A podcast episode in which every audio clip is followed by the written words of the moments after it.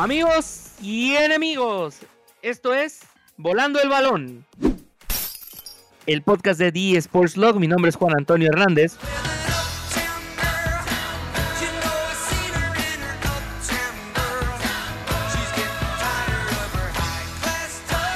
Y como siempre es un gusto grandioso el poder estar aquí en este micrófono, en este gran portal, en este gran espacio que nos da eh, The Sports Log aquí en Spotify, Apple Podcast, Google Podcast.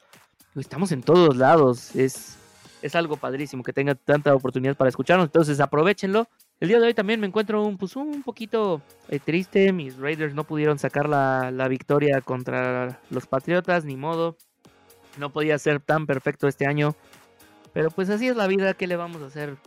Por lo menos ya tenemos, arrancamos una temporada ganando, tenemos récord ganador, las cosas se pueden corregir, no pasa nada. Y como todas las semanas está conmigo mi queridísimo amigo Raimundo Rodríguez Ray. ¿Cómo estás? Aparte de triste porque los Mets no calificaron.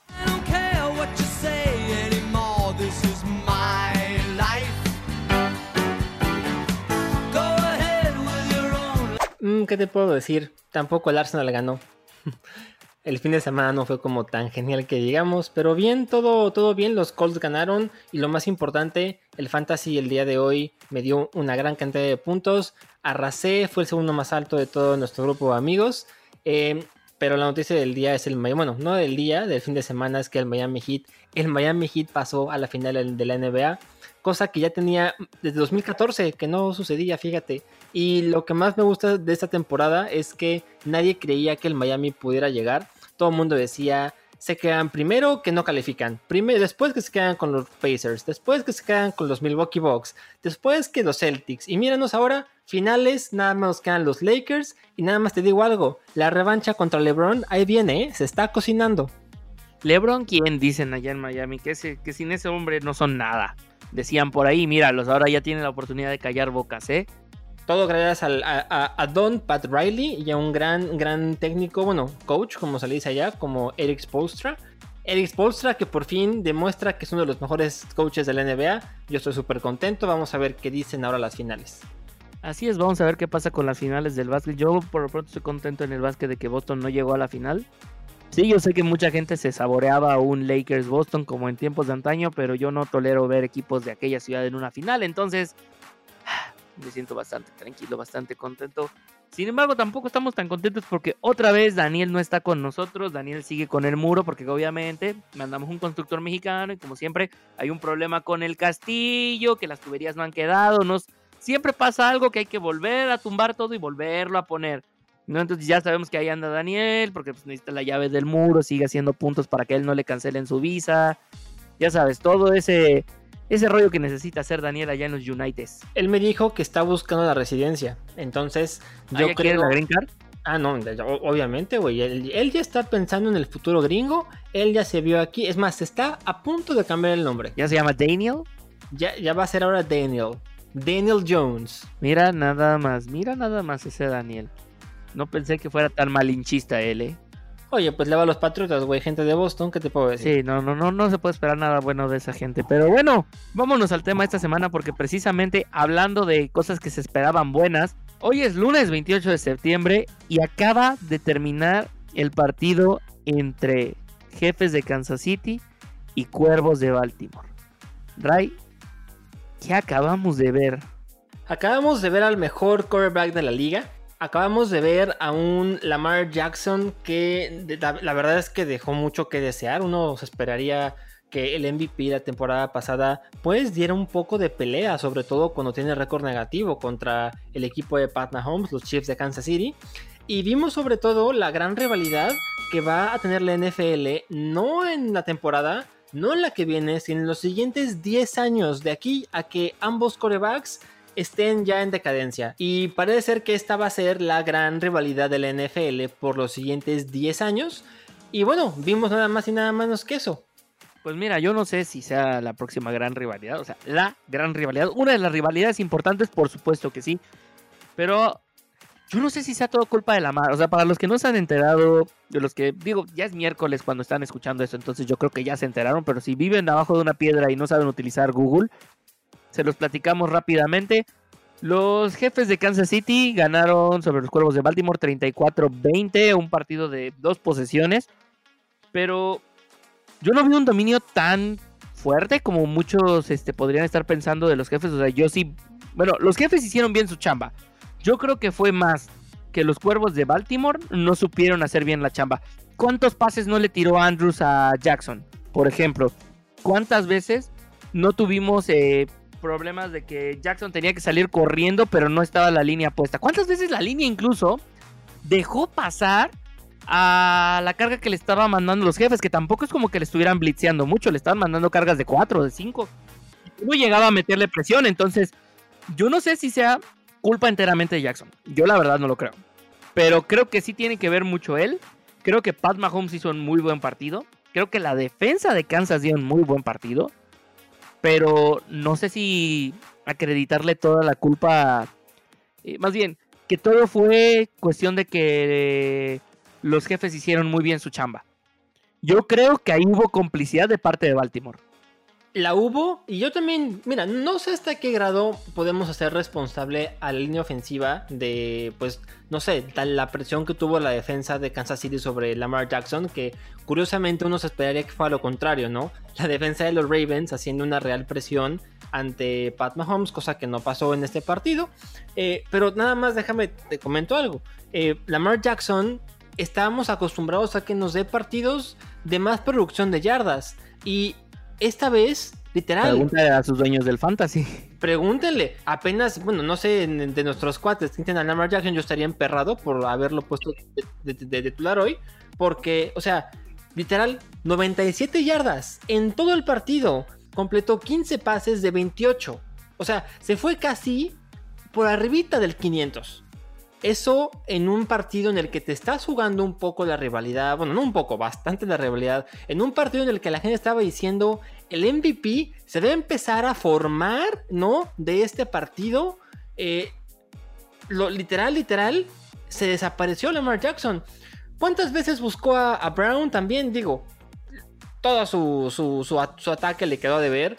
Este, todo ataque le quedó de ver, tanto... Sí, o sea, no, te digo, no fue culpa de Lamar. Lamar no puede cargar con todo el equipo y eso es un hecho. Y quien me diga, no, pues tal jugador lo hizo. Nah, a ver, es un deporte de conjunto. No me, no me sale con estas tonterías ahorita.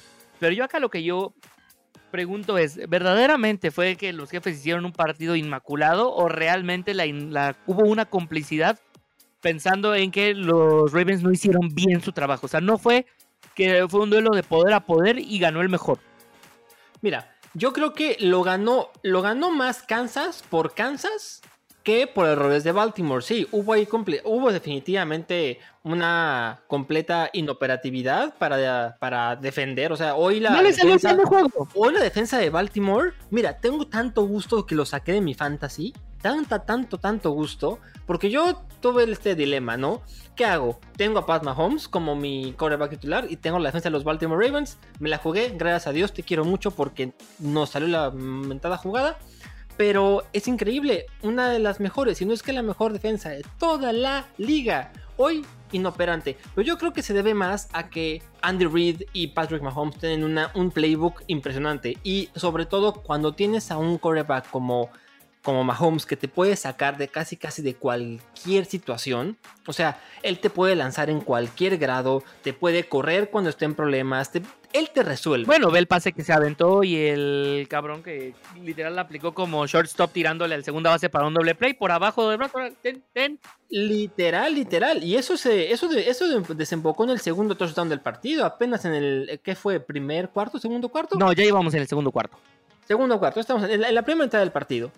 Eh, impresionante, ahí está uno, de los recursos. Y hoy no se vio a Lamar Jackson más que intentar correr, intentar lanzar, sí un poco presionado, pero para mí los Ravens hoy no sé si les comió la presión, no sé si, no, no sé qué pasó ahí, pero, pero quedaron a deber. A mi entender, lo que hizo Kansas City fue espectacular. Ha sido una de las mejores exhibiciones que hemos visto en la NFL en la temporada a la par de lo que hicieron tal vez en las primeras tres fechas los Seattle Seahawks. Sí, coincido. Yo veo que Russell Wilson está encaminado a hacer una muy buena temporada con los Seahawks. Pero acá si pudiéramos ponerle un porcentaje, si quieres verlo así, ¿qué tan culpable es Baltimore de su propia derrota?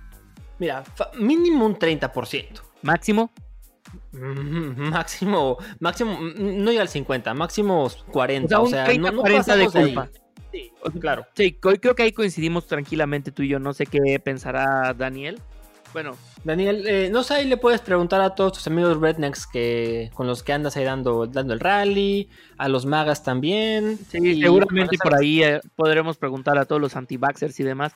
Ah, claro, otra vez que toda, muchos son fans del NFL. Claro. Bueno, no, desde que empezaron las protestas ya no, porque les arruinaron el deporte, o eso dicen. Eso dicen, pero la neta es que a lo que ha hecho la NFL. Por cierto, escuchen los demás podcasts, hemos hablado bastante de ese tema. El comercial se ha acabado. Ay, benditos comerciales. Pero sí, o sea, lo que yo voy contigo, yo creo que comulgo bastante contigo. Estoy entre un 30-40% de la culpa de que Baltimore estuvo inoperante. Te voy a decir yo la neta, yo me imaginaba un duelo de poder a poder. No sé si te acuerdes el Kansas City Chiefs contra los Carneros de Los Ángeles, que se iba a jugar en el Azteca del 2017, que acabó jugándose en California. Yo me esperaba un partido de ese nivel, así, 100 puntos en total entre los dos equipos, un duelo de poder a poder, el último que tuviera la posición iba a ganar el juego. Yo me imaginaba eso. No me imaginaba un Lamar Jackson así inoperante. Yo me imaginaba que al menos Lamar Jackson iba a estar llegando a las 250, 300 yardas de productividad y hoy, hoy no, no, llegó ni las 100. ¿Cuánto hizo este Pat Mahomes? Pasó las 300. Él sí cumplió. Sí, fácil, o sea, uno pensaría, no manches, vamos a ver, como tú dices, a los dos MVPs, el de la temporada regular y el del Super Bowl, e iba a ser el partidazo y demás. Y no estuvo malo el juego, pero hombre, siento que Baltimore nos quedó a deber. Siento que Baltimore nos queda de ver. Cada posesión que tenía Kansas City parecía un paso en el parque. Literal.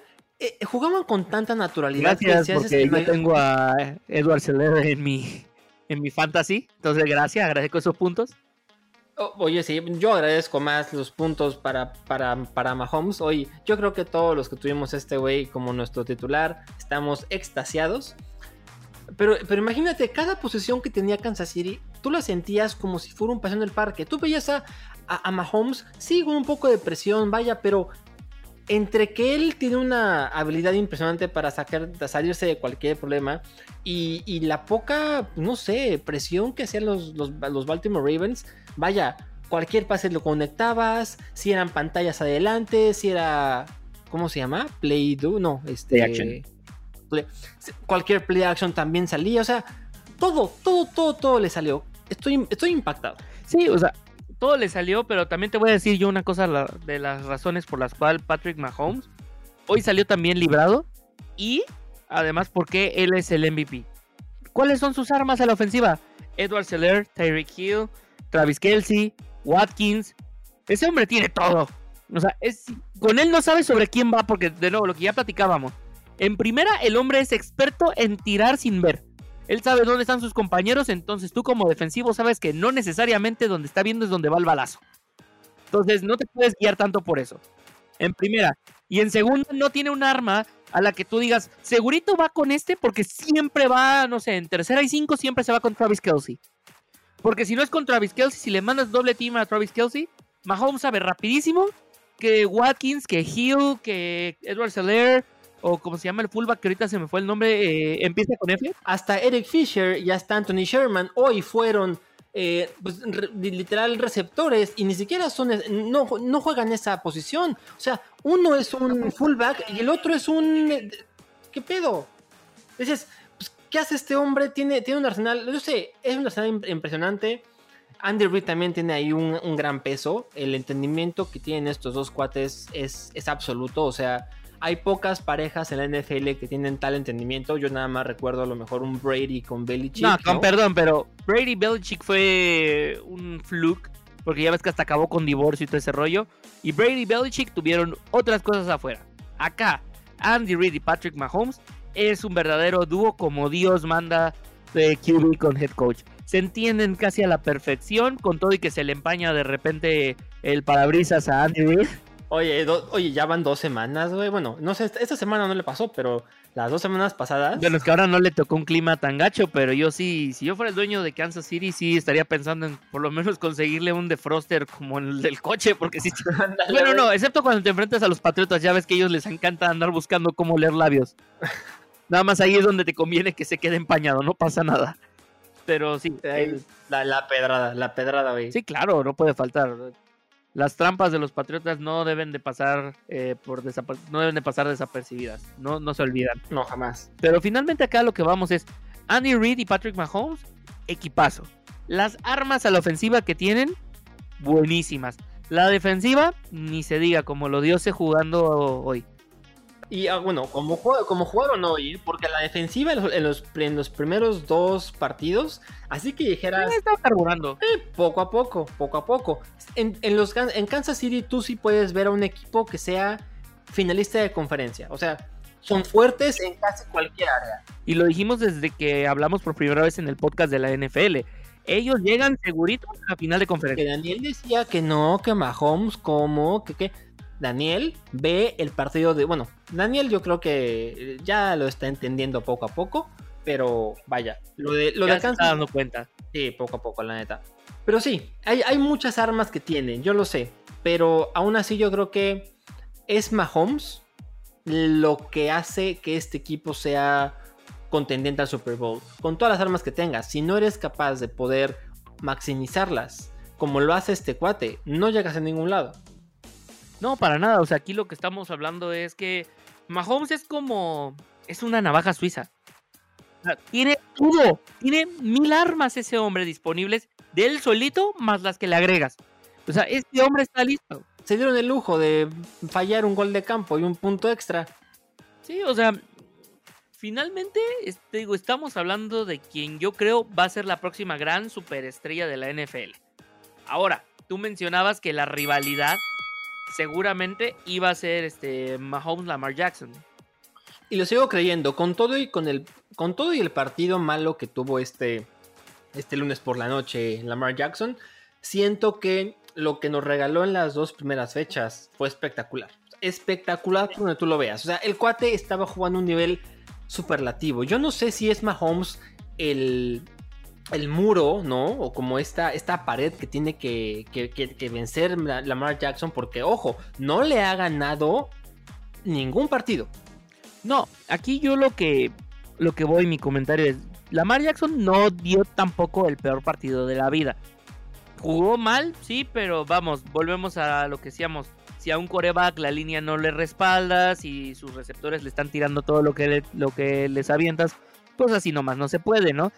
Entonces, acá mi pregunta real es, ¿será que verdaderamente estamos hablando que se viene una rivalidad entre dos jugadores? ¿Habrán otros participantes en esta futura rivalidad o esta va a ser la gran rivalidad? O incluso, ¿es Lamar Jackson y Patrick Mahomes la próxima gran rivalidad o hay alguien más que podría estar contendiendo en próximos años por entrar a esa, por tumbar a alguno de los dos? En mi opinión, es Lamar Jackson y Pat Mahomes. Lo siento, no hay más por donde le veas, al menos en la actualidad y lo que han demostrado desde que debutaron en la liga.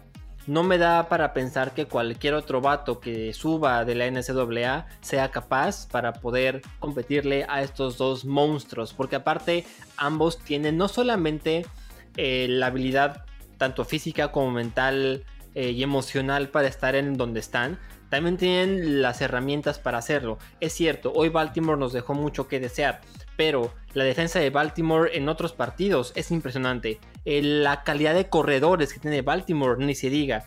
Y esos equipos dan para que se enfrenten en las máximas instancias. Dime que otro jugador recién drafteado puede llegar a una organización como lo son ahorita Chiefs y Baltimore que pueda competir en últimas instancias y no pase como un Joe Burrow que está en Cincinnati y que no puede, vaya, no ha ganado, bueno, ya no perdió este partido. Bueno, porque también lo mandaron a Cincinnati, hombre. O sea, pero ve, ¿te acuerdas todo lo que Ayúdame a ayudarlo. No, es que mira, me estás diciendo Joe Burrow. Joe Burrow para mí tampoco es el gran QB. O sea, sí, se rifó muy chido este último año con LSU y lo que quieras, pero tampoco es como que haya sido el gran protagonista en últimos años.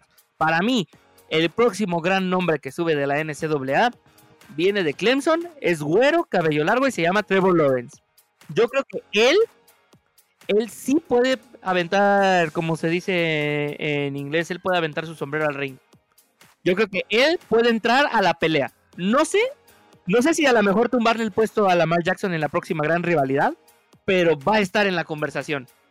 No, de que va a estar en la conversación, lo va a estar porque es un fuera de serie, por supuesto, pero también depende mucho de a qué equipo va a llegar. Pues como todo. Y no, no, no, lo sabes todavía, pero vaya, para cómo está la cosa, no va a llegar a una gran franquicia. Pues no lo sé, por ahí andaban diciendo que a lo mejor sí va a Denver. ¿Y, tú crees en serio que Denver tenga ahorita eh, lo necesario para darle un equipo a este cuate y que pueda competir? Mira, lo que no hizo Cincinnati, que sí hizo Cleveland, pero no le está saliendo, es lo que yo creo que puede hacer y puede hacer bien Denver. Porque yo lo que creo es, si vas a, si ya sabes que tienes el pick número uno del próximo draft o un pick alto, seguro, casi garantizado. Si tú sabes de dónde andas cojeando, empiezas desde antes a pensar en la próxima temporada. Yo iría pensando, si yo fuera Denver, que segurito va para los últimos lugares. Segurito. Estaría pensando garantizar tener a Trevor Lawrence y estaría pensando qué armas necesita este güero para sacarme la chamba yo ya estaría pensando en alguna opción para negociar otro pick alto y traerme a lo mejor alguno de sus receptores. Yo ya estaría negociando la opción de traerme eh, ofensivos con muchísima más experiencia que saben qué onda para cuidarme a este para cuidarme a este recurso humano que me puede sacar la chamba. Yo ya estaría pensando en qué armas le puedo ir trayendo. Ahora sigue como le hicieron a Baker Mayfield en Cleveland. Le trajeron a OBJ, le trajeron a Karim Hunt. Sí, tal vez no les está funcionando muy bien, pero pues es que es Cleveland. El mismo OBJ dijo que no esperen sus, fans y la gente en general que pueda notar mucho esta temporada porque él mismo sabe que el equipo no va a dar. Por eso, o sea, te digo, es hacer lo que hicieron ellos, pero hacerlo bien. A veces es que no, es tan fácil, no es tan fácil. nadie está diciendo que sea fácil. O sea, no estoy diciendo que sea fácil. Mira, te la puedo poner así. Patrick Mahomes igual llega a la NFL, pero con un equipo que le habían armado a Alex Smith. Y que él supo aprovechar las armas que ya le habían armado a Alex Smith. Tuvo la suerte, así como Tom Brady en su momento, de que se lesionara el QB titular y tuviera que entrar a sacar las papas del horno y le fuera muy bien. Al grado que ahorita él es el titular y Alex Smith está en otro lado. Pero yo aquí te lo puedo decir. Si los Broncos de Denver, que con perdón para la historia de Cleveland, que es vaya importante y hubo un momento en el que ellos dominaron el fútbol americano y si no me creen, ahí está la historia, váyanlo a buscar. No siempre fueron tan malos, tuvieron ocho partidos por el campeonato seguidos, ya hace algunas lunas. Varias. Si los Broncos de Denver hacen su chamba, o cualquier otro equipo que tenga el presupuesto y un buen gerente general, sabe que si te vas a apostar por ir a por Trevor Lawrence en el draft, tienes que ir pensando en qué necesita este chavo para funcionar. Desde ahorita puedes empezar a buscar agentes libres, quiénes van a ser agentes libres el año que entra, qué fichas de cambio tengo para a lo mejor buscar picks altos en el draft. Pero eso es lo que tú tienes que pensar para Trevor Lawrence. Por ejemplo. Pero a ver, Juan, si tú lo sabes, lo saben ellos. Y obviamente ya muchos que están anticipando y que lo, lo intentan y no pueden armar un equipo como se debe. Vaya, lo que están teniendo ahorita Patrick Mahomes, lo que está teniendo ahorita el mismo Lamar Jackson, hasta Jared Goff, son situaciones extraordinarias que permiten... Sí, pero literal, no, son, situaciones extraordinarias que se dieron porque una, una hada madrina se le apareció en el campo de entrenamiento, dijo bibidi babidi y funcionó. Son cosas que se trabajaron le salió hasta cierto punto, sí, pero a Jared Goff le trajeron las armas que sabían que Jared Goff iba a ocupar. A Lamar Jackson le han seguido ajustando cosas. A Patrick Mahomes le han ajustado cosas. Porque sabes que tienes que trabajar con la punta de tu lanza. Si tú sabes que vas a traer a un jugador de ese calibre, lo tienes que ajustar. Tienes que ir pensando en ese futuro. ¿Por qué crees, por ejemplo, eh, que es mi única hipótesis que yo tengo que se me hace medio viable. Si alguien por ahí tiene otra, por favor déjenosla en los comentarios porque de otra forma yo nomás no entiendo. ¿Por qué los Packers se fueron por Jordan Love en lugar de este, agarrar a Jalen Hurts, por ejemplo, que estaba disponible en el draft cuando, cuando jalaron? Porque los, los Packers están pensando en una transición prolongada. Entonces, ¿quiénes se van a ir por Trevor Lawrence? Los que necesitan una transición urgente. Quienes van a irse por esa transición urgente saben que tienen que traer si quieren tener al güero funcionando. Y yo creo que si el equipo que lo trae sabe hacer bien su chamba, como hemos visto que puede pasar, como hemos visto que no ha pasado, volvemos Cleveland. Sabemos que puede o no pasar, pero eso es parte del deporte, te sale o no te sale. Si te sale, eres un genio. Voltea a ver el caso de Patrick Mahomes. Si no te sale, eres un idiota. Pregúntale a los Browns. Claro. Bueno, que con los Browns no sé si verdaderamente decepciona, ¿no? De nuevo, han tenido muy buenos años últimamente. Pero si tú sabes lo que vas a traer, lo vas planeando, lo vas trabajando, te vas organizando. Y a lo mejor tú sabes desde un principio, ok, este año no, este año lo traigo para que Bengal se enamore de la ciudad, se enamore del equipo. Ahora sí que le agarre amor a la camiseta, como dirían por acá. Y el próximo año le traigo un par de joyitas extra para ver si con eso acabamos de amarrar. Pero ahí está la cosa, estás ajustando sobre la hora. Los equipos que tienen urgencia de, de, rescatar lo que han... bueno, perdón, los equipos que tienen urgencia de recuperar el camino, generalmente son los que no tienen una gran planeación, Juan. Sí, pero de nuevo, vuelvo a lo que te estaba diciendo. Tienes equipos como Cincinnati, que no han hecho bien su chamba. Y tienes equipos que se la han ingeniado para sacar su chamba. Vuelve, ahora sí que voltea a ver la película de Draft Day. ¿Te las puedes ingeniar? Te las puedes ingeniar. Que te salga es otra cosa.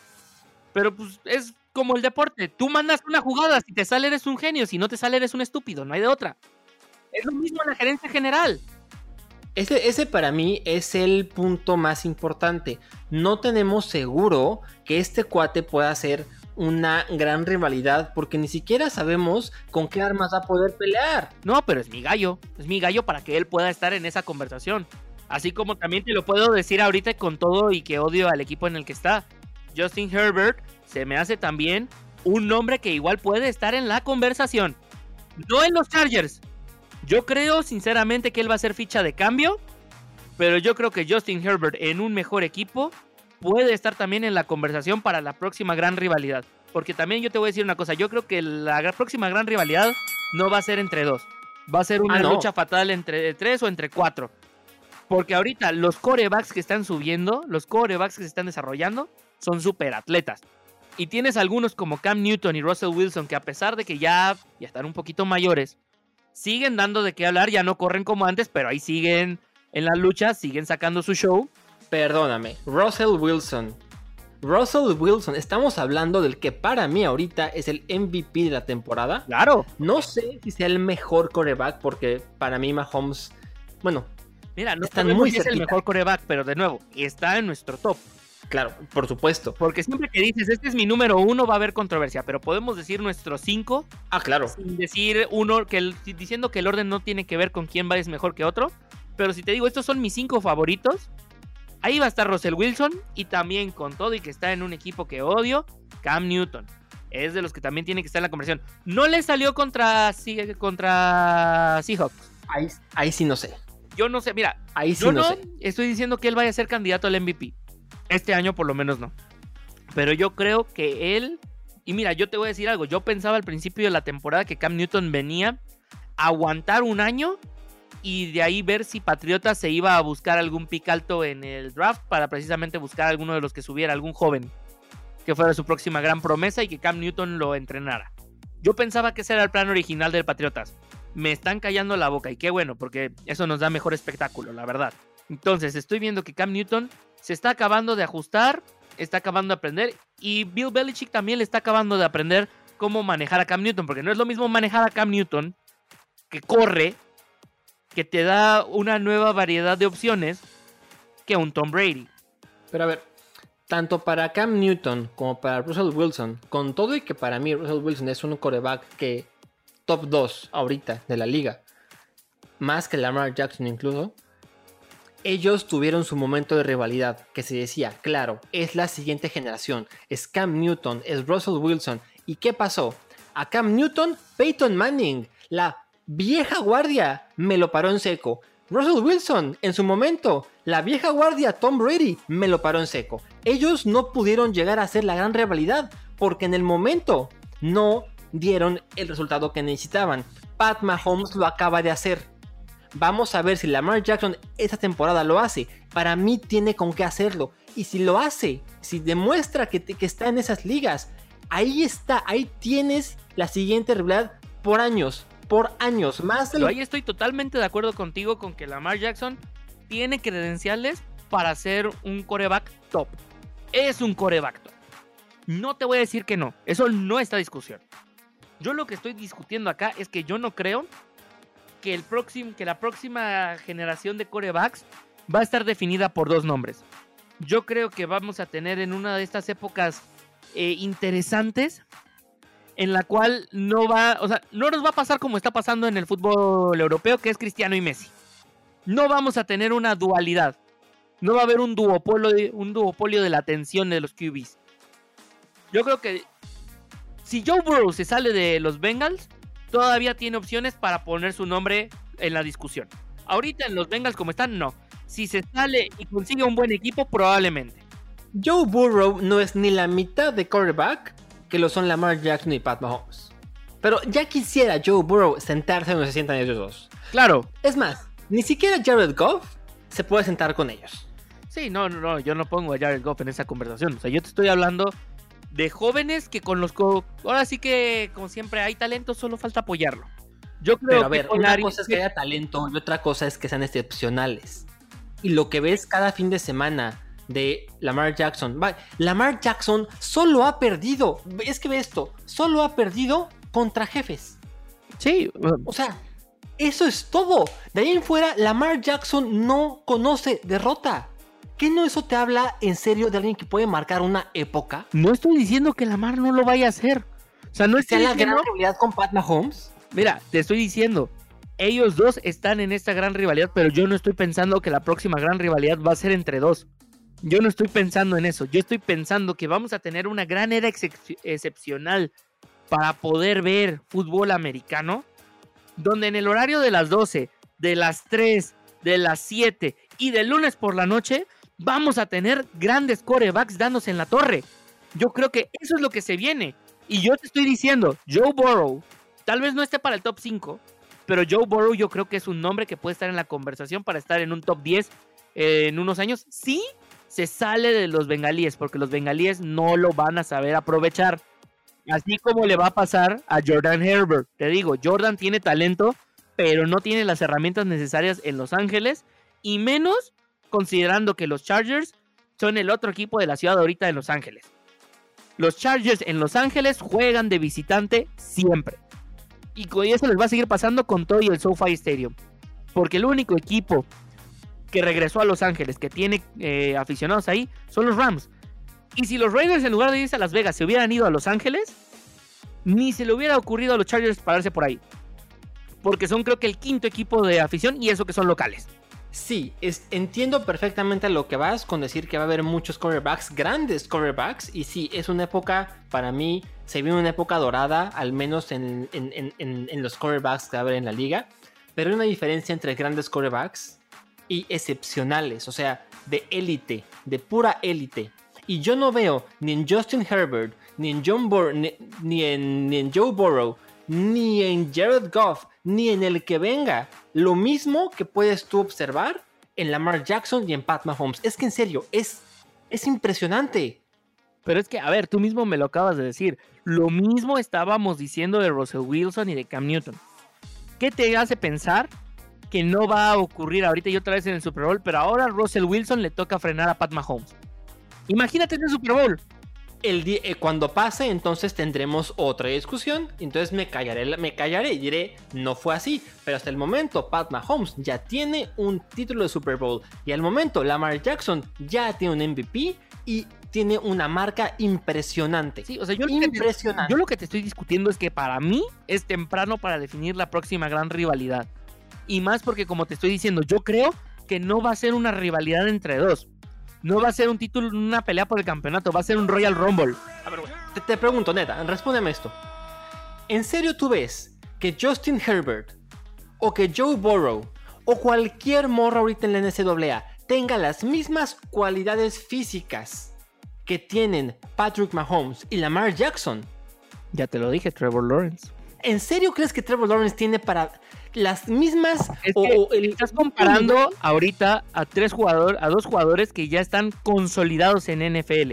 En NCAA es otro nivel. Mira, yo lo que te estoy diciendo es nombres como Justin Herbert, como Joe Burrow, como Trevor Lawrence que va a subir ahorita. Incluso yo creo que hasta si lo sabe trabajar bien Jordan Love podría estar en esa conversación. Pueden ser nombres importantes para estar en una conversación para la gran rivalidad. Porque te estoy diciendo, para mí no se va a tratar de un uno contra uno, no va a ser un mano a mano. Yo creo que va a ser una pelea entre más. Y eso es lo que yo estoy discutiendo, te estoy argumentando ahorita. No estoy diciendo que Lamar sea mal atleta. Para nada, es un súper atleta así como lo es Mahomes. Pero Lamar no llegó como está ahorita y Mahomes no llegó como está ahorita. Tienes, por ejemplo, a lo que voy, por ejemplo, Patrick Mahomes viene de Texas Tech. Jugó no los bowls más importantes en su época colegial. Subió a la NFL no para ser el próximo titular. Le dio tiempo de acabar de cuajar y entrarle al quite. Y quién sabe si Alex Smith no se hubiera lesionado, si nos hubiera tocado ver a Patrick Mahomes. Patrick Mahomes ya, son, ya, son, muchos. O sea, Patrick Mahomes se benefició de las circunstancias. Yo lo que te estoy diciendo es, por ejemplo, Trevor Lawrence ha jugado tres campeonatos nacionales en su carrera. Ahorita este es su cuarto año. Estamos hablando de un QB que ya tiene experiencia en los escenarios importantes, que también ha sabido resolver con otro arsenal. Él tiene otro tipo de herramientas en su navaja suiza, así como las tiene Mahomes. No sé si él llegando a la NFL pueda hacer el grande, pero por lo menos su nombre tiene que estar en la conversación y hay que seguirle el paso.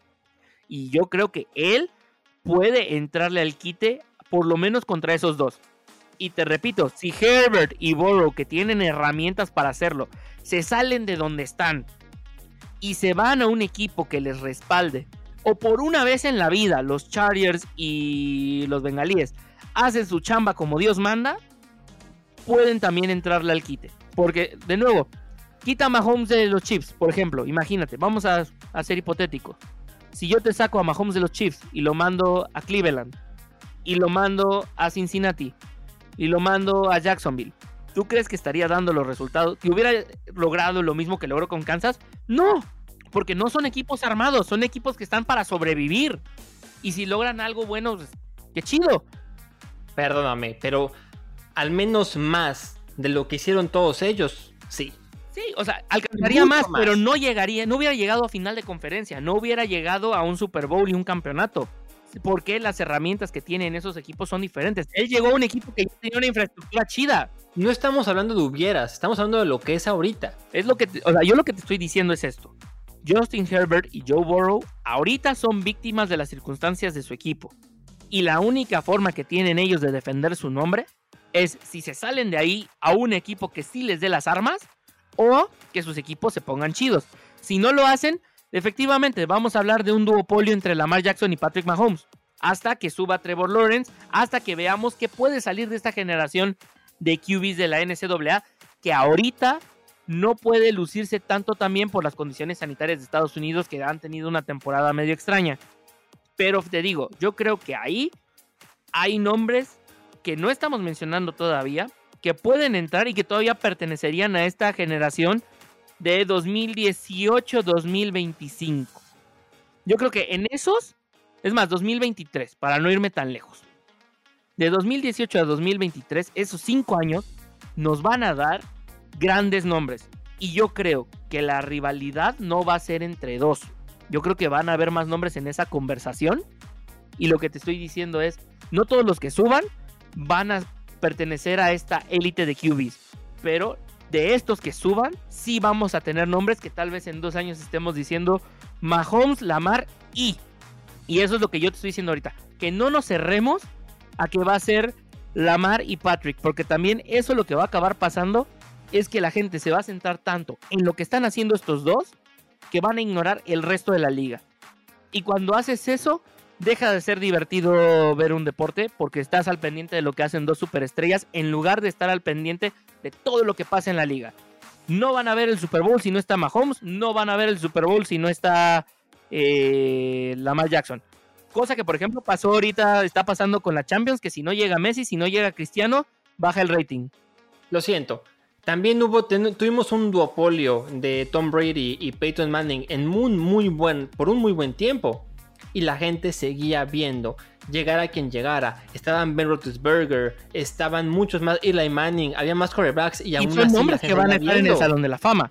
Claro, por supuesto, pero no y llegaron a decir que allí hay un nombre que no estás mencionando y que creo que merece estar ahí, que no me parece un duopolio totalmente. Te está faltando Drew Brees, que es ahorita el que tiene el récord en pase en yardas por pase.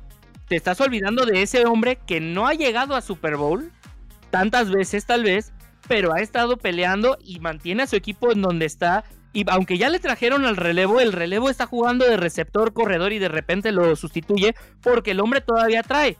No trae lo que solía tener, si no voltea a ver el juego pasado contra mis Raiders. Pero ah, claro. este hombre todavía es de los que compite y yo creo que tiene más todavía que dar que Tom Brady.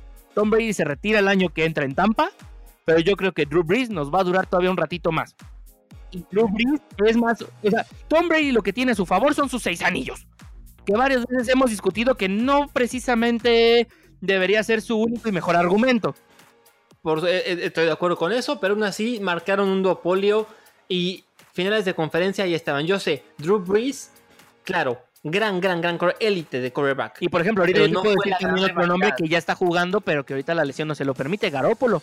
Bueno, pero, pero, pero de Garópolo podemos hablar. Le dio buen pleito en el Super Bowl. ¿Buen pleito? Sí, el problema es la defensa de San Francisco. Le dio más facilidades que Coppel y Electra. Se, se deshizo Garopolo en el último cuarto. Cuando más importaba, se deshizo. Sí, perdió el pleito. Rocky perdió la primera pelea con Apollo Creed cuando más importaba, no respondió. Ahí está la diferencia, la diferencia entre un coreback de élite y uno que es un gran coreback. Este, grandes corebacks, Jared Goff, eh, Garoppolo, el mismo este, Joe Burrow, Justin Herbert, grandes corebacks. Podemos incluso hablar de Trevor Lawrence, sí, gran coreback, por lo que hemos visto en la NCAA, pero hay un escalón por encima y en ese escalón están ahí sentados en el trono Lamar Jackson, Pat Mahomes y hasta que no suceda algo de lo que y hasta que no nos demuestren lo contrario, no hay quien les dispute ese lugar. Es que el problema es que tú ahorita parece que estás cerrándole la puerta y les estás diciendo que la tienen que abrir. La puerta sigue abierta. Todavía no, tienen chance. Tumben, tumben la maldita puerta. Es que reviente es tú estás diciendo lo contrario. esos dos, y eso es lo que yo te estoy discutiendo. No se va a quedar en esos dos. Garópolo ahorita sí, se cayó en el último cuarto del Super Bowl. Dio pleito tres cuartos y en el último falló. Sí, yo lo sé.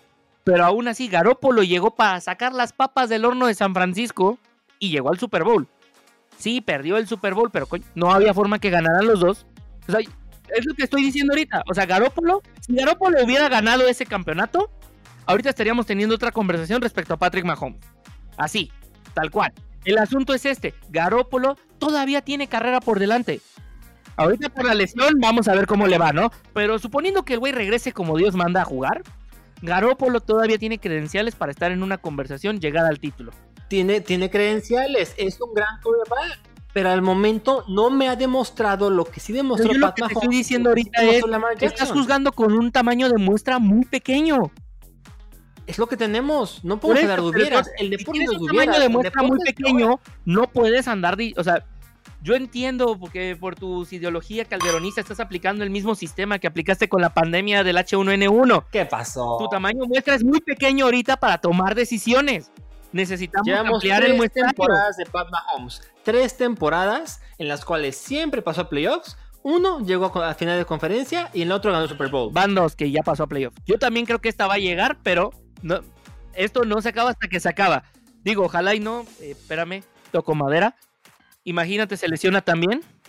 No se ha lesionado. A lo que voy es que, Juan, hoy estás muy hubieras, ¿eh? Hoy estás muy hubieras. Hoy estás. Toca madera, no se nos vaya a lesionar. No, no, no, no. Y mi fantasy vale madres. Pero. y no queremos, güey. Hoy me dio 50 puntos y dijo la chingada. Que se lesione porque yo juego contra ti la próxima semana, creo. y para cómo te fue hoy. Sí, no, no, no, no, no no hablamos del fantasy porque no acabamos. Pero yo, a lo que andas muy hubieras, ¿eh? Andas muy el hubiera, andas muy hipotético Y, la neta es que. Eh, Porque como te estoy diciendo, el tamaño de muestra ahorita es muy pequeño para decir que esta es la gran rivalidad que se viene. No estábamos diciendo esto hace 20 años que estaba empezando Tom Brady y hace 20 años que ahí andaba Peyton Manning. Eso se vino a decir después de que vimos los resultados de varias campañas. Llevamos dos, estamos en la tercera. Una tercera por con el asterisco del COVID son resultados impresionantes. En su segunda temporada, Pat Mahomes ganó el Super Bowl y Lamar Jackson ha perdido tres partidos. Sí, pero falta todavía este desmadre. Le falta todavía desarrollarse el tamaño de muestra. Te digo, les pasa un Bo Jackson que su carrera hubiera sido lo mejor, era el superatleta y ¿qué le pasó? Lesión, se acabó. Pasa algo de ese estilo ya no estamos hablando de la gran rivalidad porque el otro ya no se aparece, porque se tuvo que retirar, que se bajó el nivel. Por eso, no podemos hablar en dos temporadas. Yo creo que todavía no podemos definir eso, y menos con lo que se viene. Yo creo que hay otros que están acabando de cuajar. A ver, entonces me estás diciendo tú, de verdad, ¿de verdad tú crees que con el tamaño de muestra que tenemos ahorita ya puedes definir, ya desde ahorita ves el futuro y sabes qué onda? Sí, para mí por supuesto. Para mí con lo que tenemos ahorita, con lo que hemos visto de Lamar Jackson y de Pat Mahomes es más que suficiente para entender y para, para poder imaginarnos el futuro brillante del NFL. Que por supuesto que lo hay y claro que sí. Hasta que ningún otro quarterback me demuestre lo contrario, o sea, tenga el rendimiento que tiene Lamar Jackson o que gane un Super Bowl como lo hizo Pat Mahomes, hasta ese momento nadie se sienta en ese trono. Nadie. Ay, ahora ya me vas a salir como los fans de Tom Brady. Pero bueno, llegó el momento ahora sí. Ya se nos está acabando este podcast. Así es que, Ray, tus conclusiones finales de este caso. Eh, básicamente, tenemos la gran rivalidad actual y hacia futuro del NFL en Lamar Jackson y Patrick Mahomes. Hasta que otro quarterback no llegue y demuestre lo contrario, tenemos para largo esto. La NFL tiene un futuro brillante. Grandes quarterbacks bien también. Van a competir. Van a, van a hacer este, cosas impresionantes. La vieja guardia sigue ahí. Ojo. Aaron Rodgers, Drew Brees. No podemos quitar el dedo tampoco de gente como el mismo Tom Brady. Hay, hay mucho de qué cortar y la temporada apenas está empezando. Yo creo que va a ser espectacular. Sí, mira, yo mi mi conclusión es esta. No podemos adelantarnos todavía, porque como te digo, todavía hay grandes nombres de la que yo creo que va a ser una excelente generación de corebacks que no han tenido una oportunidad de estar en el show. Tenemos un Super Bowl en el que pudo, en el que ha participado Mahomes, de dos en los que pudo haber participado por polémicas, podríamos decir, tal vez ahí con el equipo que, que logró el Super Bowl el año pasado, porque recordemos que también esa final de conferencia fue, fue algo polémica, ¿no? Entre Patriotas y Kansas. El equipo del trompista. Exactamente, que hoy no está para defender a su equipo. Yo creo que dos temporadas no es suficiente para querer determinar cuál va a ser, para poder determinar quiénes van a estar en esa gran rivalidad. Porque yo insisto, la próxima gran rivalidad de la NFL no va a ser entre dos. Van a haber varios nombres involucrados y qué bueno, porque nos van a dar más espectáculo. Pero yo creo que para poder definir eso, no podemos empezar desde ahorita. Ya dijimos dos nombres. Dimos dos gallos que podrían estar ahí en la conversación. Dimos dos incluso que podrían ser la vieja guardia de esta generación. Que no están en la edad de la, de la que ahorita es la vieja guardia. Pero que podrían ser los rezagados si les queremos poner a lo mejor algún título. Yo creo que no es momento de poner esa etiqueta. Pero como tú bien dices, de momento los candidatos son esos. Pero no por ser candidato, ya ganaste la elección. Entonces yo digo, hay que aguantarnos todavía a ver qué sale de esta generación, no nada más Trevor Lawrence, les digo, pueden venir todavía mejores QBs, hay que ver cómo se acaba de desarrollar esta temporada de la NCAA sin juegos interconferencias y hay que ver qué nos permite el COVID, porque eh, la semana salió la noticia precisamente que Roger Godell tenía, Roger Godell tenía programado tener una temporada cortada en algún punto por el COVID, que él no estaba totalmente seguro de que se iban a jugar 16 juegos por equipo. Entonces, yo creo que hay que esperar a ver qué acaba de pasar. Y yo creo que la conversación para definir la gran rivalidad o quienes están involucrados en esas rivalidades va a ser dentro de dos o tres años, por lo menos. tenemos que esperar todavía un poquito. No, no hay que dejar que nos devore el hype. Creo yo. Creo yo. Estás en contra del hype, amigo. No, es que me gusta el hype, pero yo lo que creo realmente aquí es que el tamaño de muestra, no sé si a lo mejor es por mi afición al béisbol que me insiste tener un tamaño de muestra mucho más amplio o algo. Güey, lo beisbolista te está, te está saliendo claramente. Mira, puede, o sea, puede que, sea, que te vaya por ahí, eso es cierto. Pero yo te digo, yo siento que ahorita es poco tiempo y que a lo mejor, no lo sé, podamos estar viendo que sea una cuestión de suerte, como en algún momento se llegó a hablar de varios QBs que ahorita ya no están figurando o que están en Team Tebow, Team Tebow. Por ejemplo, ya nos pasó, ya nos pasó con Johnny Manciel, que según él iba a salvar a Cleveland y ve cómo acabó. O sea, no estoy totalmente en contra del hype, pero yo soy, ¿cómo decirlo?